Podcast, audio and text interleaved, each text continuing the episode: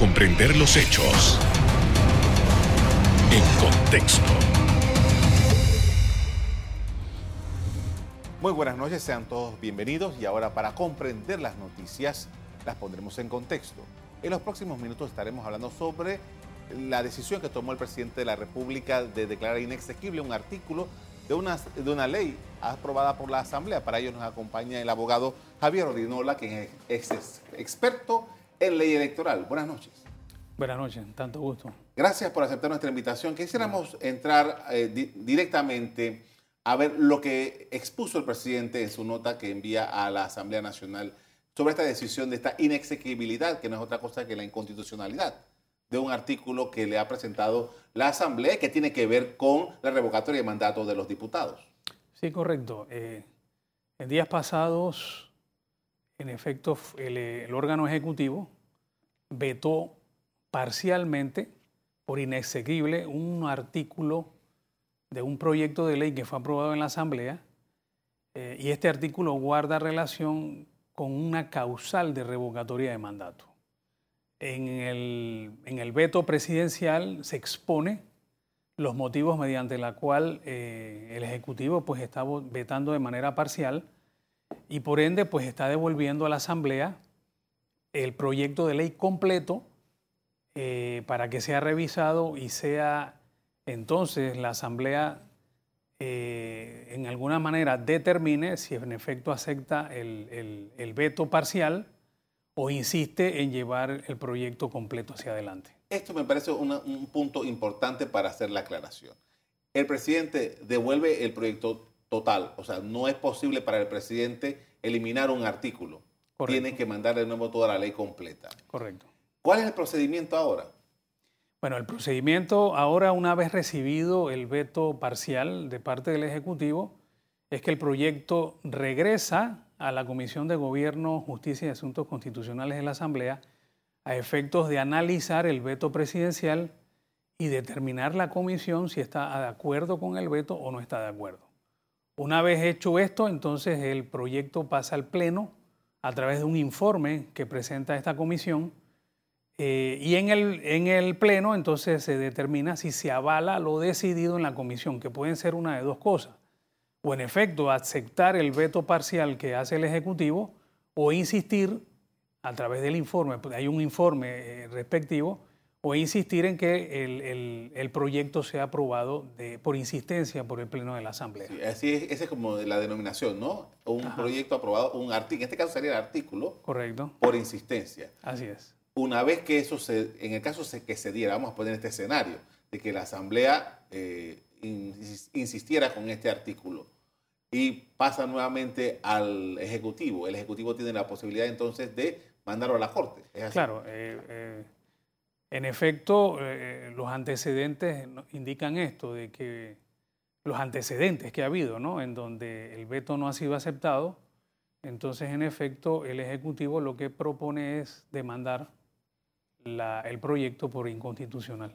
Entonces esto, en el caso de este escenario que estamos hablando, afectaría al resto de la ley que no tiene ningún problema. Por supuesto, porque no se puede separar, eh, por más que este artículo no guarde relación con el resto del proyecto.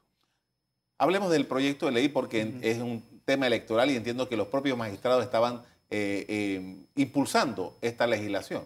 Sí, es que se trata de la creación de un juzgado, de una instancia en el Tribunal Electoral para efectos de poder eh, poner el, código electoral de acuerdo a la misma ley orgánica que dispone la creación de eh, ciertos juzgados para efectos de ventilar los procesos electorales. Entonces, lo que ha hecho el tribunal es, en efecto, presentar un proyecto para la creación de estas instancias eh, y en su momento se aprovechó para, digamos, incluir un artículo que guarda que no guarda relación con el tema de que es el resto del proyecto, que sí es un tema electoral, pero que no guarda relación directa con el proyecto, este, eh, siendo parte pues de la aprobación del, proyecto completo. Ahora, eh, esto, los tiempos, en, este caso, no sé si ya la Asamblea recibió el documento por parte del Ejecutivo, pero en, el caso de que no sea así, tomando en consideración que la Asamblea termina ya pronto eh, su, su, periodo regular. No le queda mucho espacio para esto, ¿no? No, definitivamente no. Eh, y entiendo que sí, ya el veto presidencial fue recibido en la Asamblea. En efecto, el día 30 concluye el, el primer periodo. Este sábado. El día sábado concluye, entonces, pues sí se aboca la Asamblea, digamos, en cuanto a esto, en una carrera de un par de días para poder determinar eh, o concluir qué, qué, va a ocurrir, valga la redundancia otra vez, con el tema de este, este proyecto. Volvamos a los escenarios. ¿Qué pasa si la, los diputados no tienen oportunidad porque la agenda no les da de aquí al sábado para eh, atender este tema?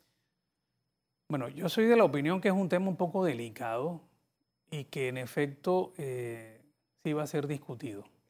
¿no? Eh, parece mentira, pero a pesar de que, de que veamos que son escasos días los que quedan, sí hay oportunidad para efectos de que la Comisión de Gobierno analice, presente su informe, eh, sea aprobado por la comisión y esto pase, vaya y pase al pleno. Creo que sí hay un tiempo para, para poder hacerlo. En la técnica legislativa, en este caso, no procede el tema de los primeros, segundo, tercer debate y el, y el, tiempo que hay que esperar entre uno y el otro. No, en este, en este caso no.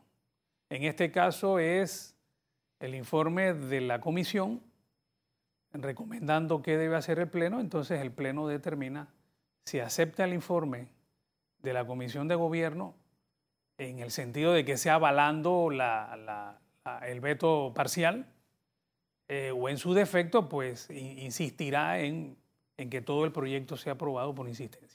Si es así, eso puede ser en un, mismo día. Es correcto. La comisión se reúne en la mañana y en la tarde va al pleno, o sea, se, se ponen eh, en, una, en un buen momento del, del, orden del día.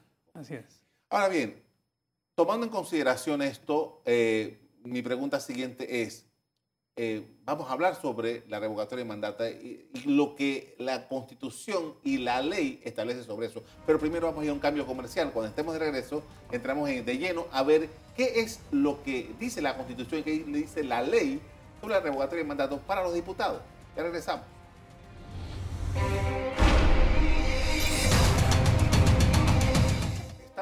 De regreso con el abogado Javier Ordinola. Estamos hablando sobre revocatoria de mandato y lo que ha dispuesto el órgano ejecutivo.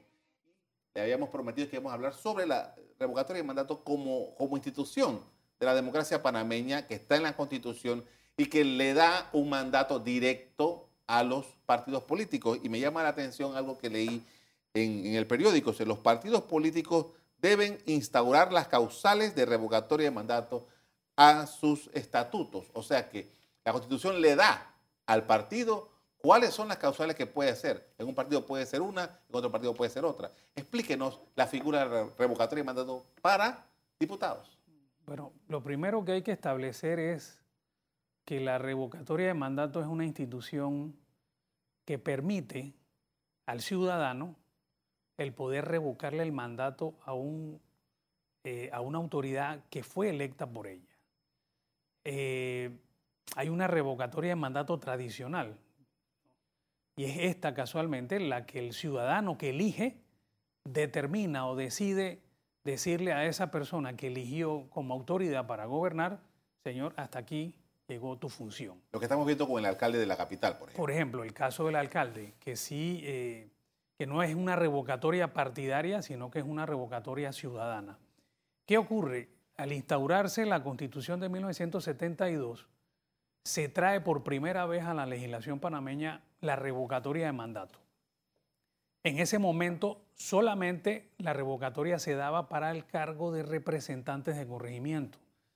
Evidentemente no podía ser para otro cargo porque hay que recordar que en el año 68, eh, en el año 69, luego del golpe de Estado del 68, eh, los partidos políticos quedan extintos y no es hasta 1978 que nuevamente surgen eh, como instituciones de la democracia panameña. Así que eh, fue en el año 72 que por primera vez se instaura y solamente para el cargo de representante de corregimiento.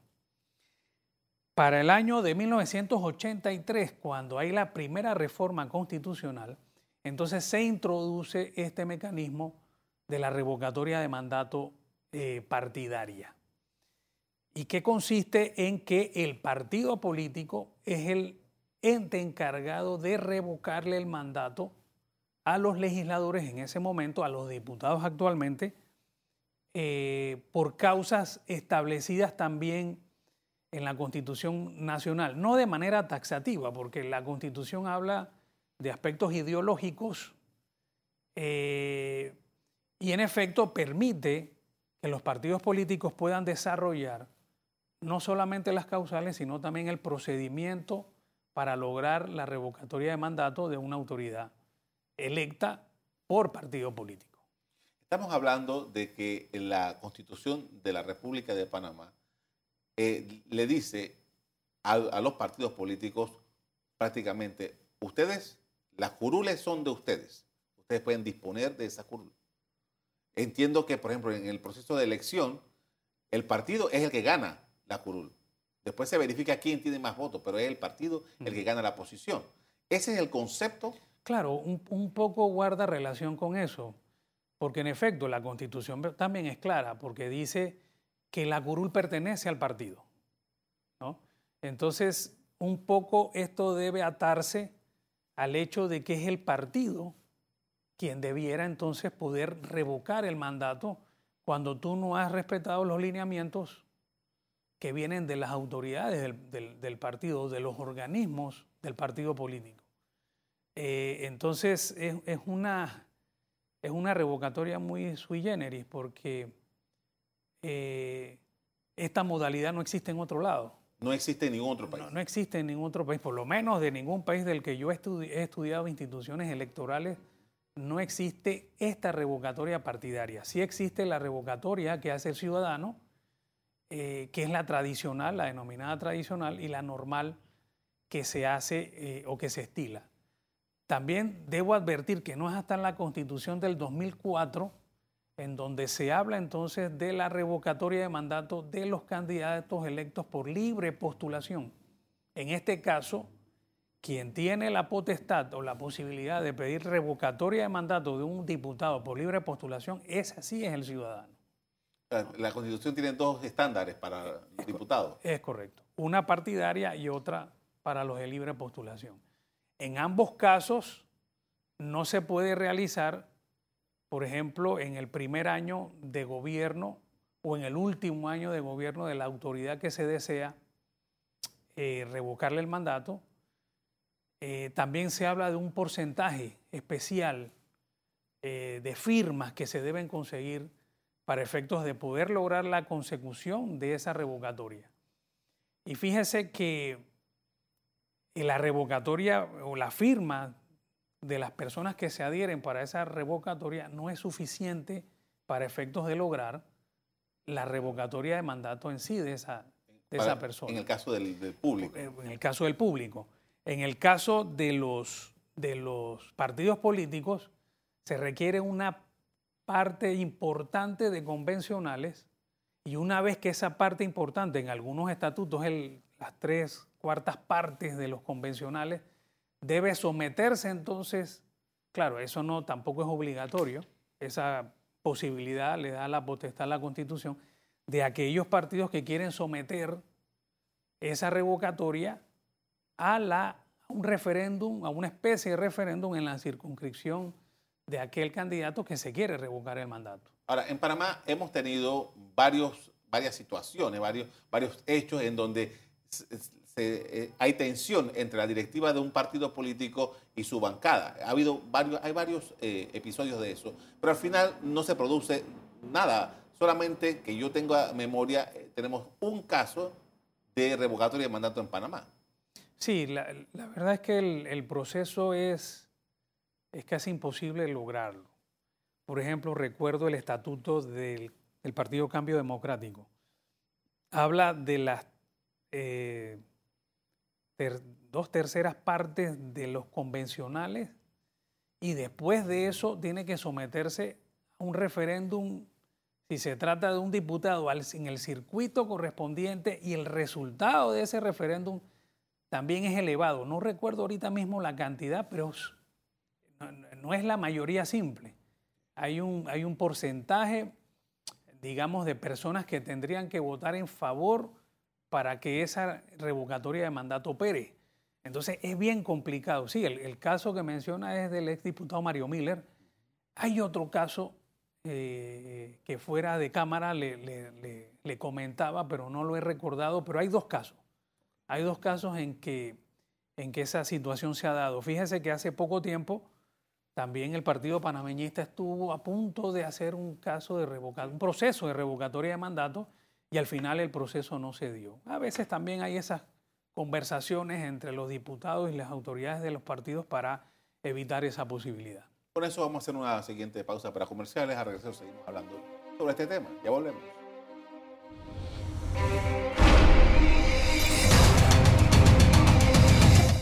Hablando de revocatoria de mandato. Conmigo está el abogado Javier Orinola, que es experto en temas electorales. Estamos analizando toda la dinámica de la revocatoria de mandato para diputados. Y cuando se dio toda esta situación en la Asamblea, hubo algunos votos y particularmente voy a traer el caso del diputado independiente eh, de San Miguelito, eh, eh, se me olvida el nombre. Juan Diego Vázquez. Juan Diego Vázquez, perdón, le acabo de decir el nombre. Bueno, ¿qué pasa? Él dice, bueno, yo voté a favor porque yo creo que debe ser el pueblo, pero no es posible con la modificación a la ley que el pueblo lo haga, porque la constitución no lo, no lo permite. Hablemos de la filosofía, esto de que el poder emana del pueblo, o sea, se escuchó mucho sobre esto. ¿Qué significa esto? Sí, en efecto, o sea, eh, al ser el ciudadano el que elige a su autoridad, pues la lógica nos, indica que debe ser el ciudadano que lo eligió el que puede determinar si le revoca o no el mandato a esa autoridad que eligió. Ahora, esto no es un tema que, bueno, la autoridad eh, eh, después de un año me cayó mal. No, e, evidentemente tienen que haber causales que provoquen que el ciudadano eh, decida revocarle el mandato a esa autoridad. Y de hecho, en efecto, existe, por ejemplo, eh, de que esa, esa, autoridad no lleve eh, o no tome decisiones importantes para beneficio de la circunscripción que represente. El hecho, por ejemplo, de que ese, ese eh, autoridad electa haya cambiado de residencia, siempre se ha erigido como una causal para efectos de poder revocar que en el decurrir del tiempo eh, esa autoridad electa haya sido condenada, por ejemplo, por un delito. Es otra causal que también eh, existe, no solamente en Panamá, sino en, otros, en otras latitudes.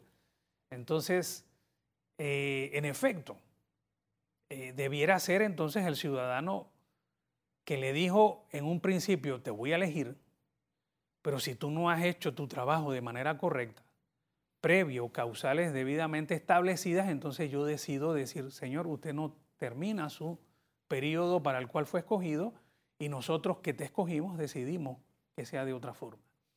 Entonces, eh, eso fue un poco lo que generó mucha controversia cuando se estableció en el año 83 este tema de la revocatoria de mandato del partido. Si bien es cierto, el partido es el instrumento mediante el cual de repente esa persona fue electa, no necesariamente debiera recaer en manos del partido la decisión, en el caso de los diputados en Panamá, pues de, revocar el mandato. Subrayamos algo. Para sacar, vamos a usar la palabra, para sacar a un diputado, de la única manera que el pueblo lo haga es que haya un cambio en la Constitución.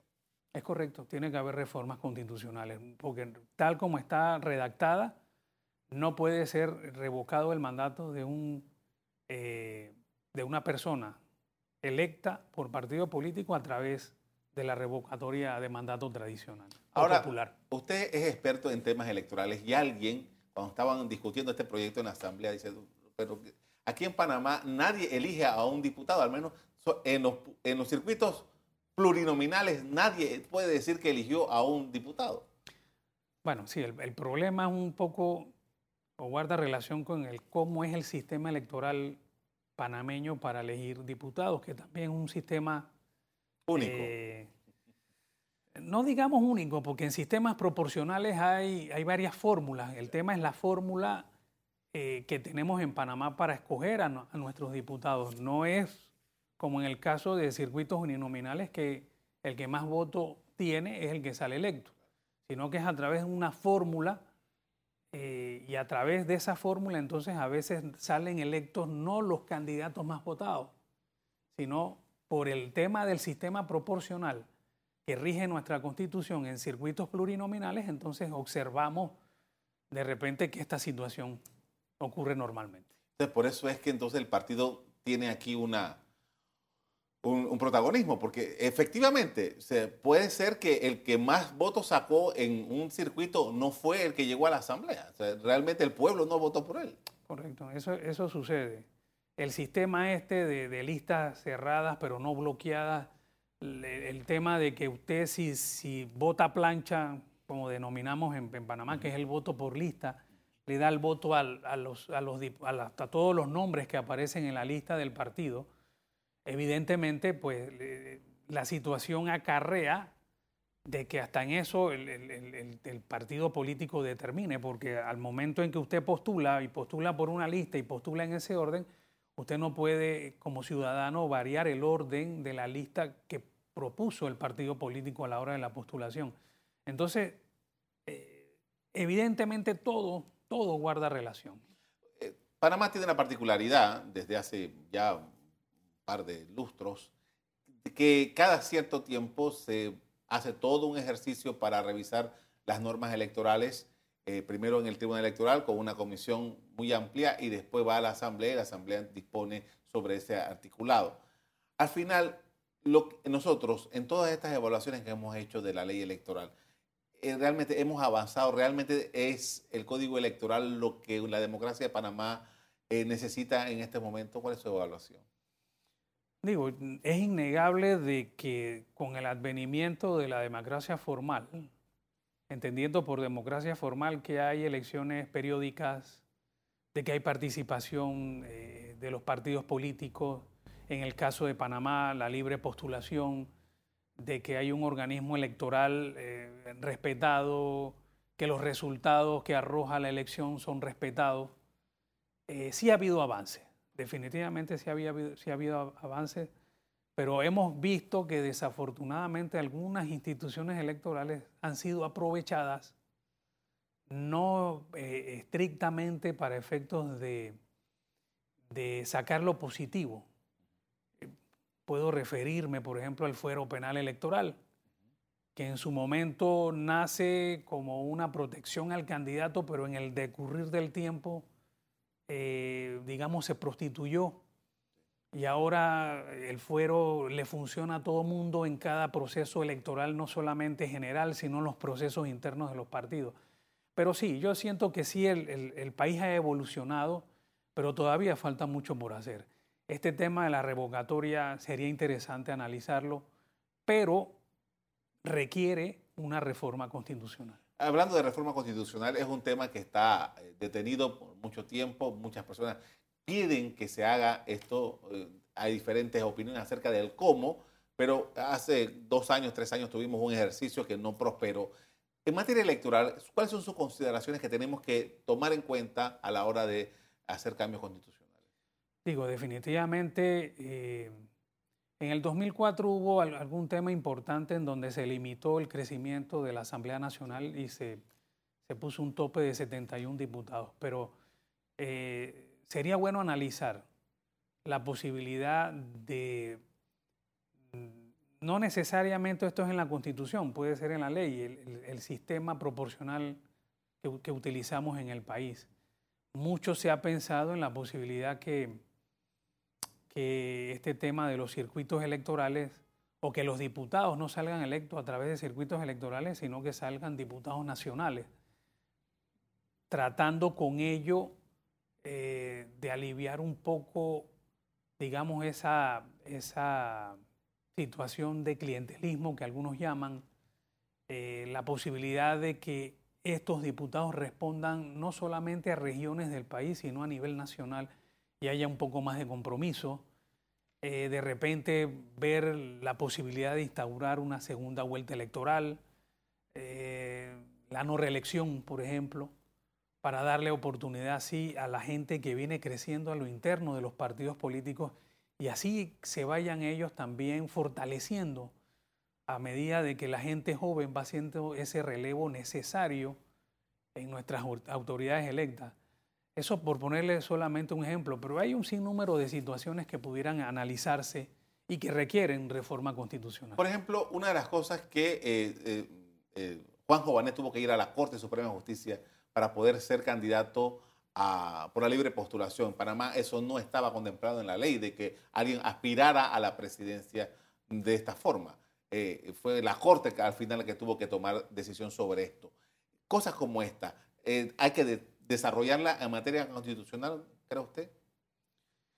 Sí, eh, siempre que la norma sea llevada a la Constitución Nacional como, como documento, como norma principal de un Estado, pues es beneficioso.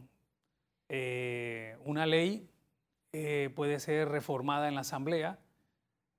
Lograr la reforma una constitución política pues es un poco más, eh, más complicado, más difícil. sería bueno que la sociedad panameña se sentara a evaluar no solamente temas electorales, sino un sinnúmero de temas que sería prudente establecer en, en la constitución patria. Hay muchos temas que, que esta norma se ha quedado en el siglo pasado, falta modernizar el, país y tiene que ser a través de, la vía de reforma constitucional. Agradezco mucho por habernos atendido esta noche para hablar sobre este tema, muy amable. A la orden siempre. A usted también les agradezco por haber sintonizado nuestro programa. Les invito, como siempre, para que sigan en sintonía de EcoTV. Buenas noches.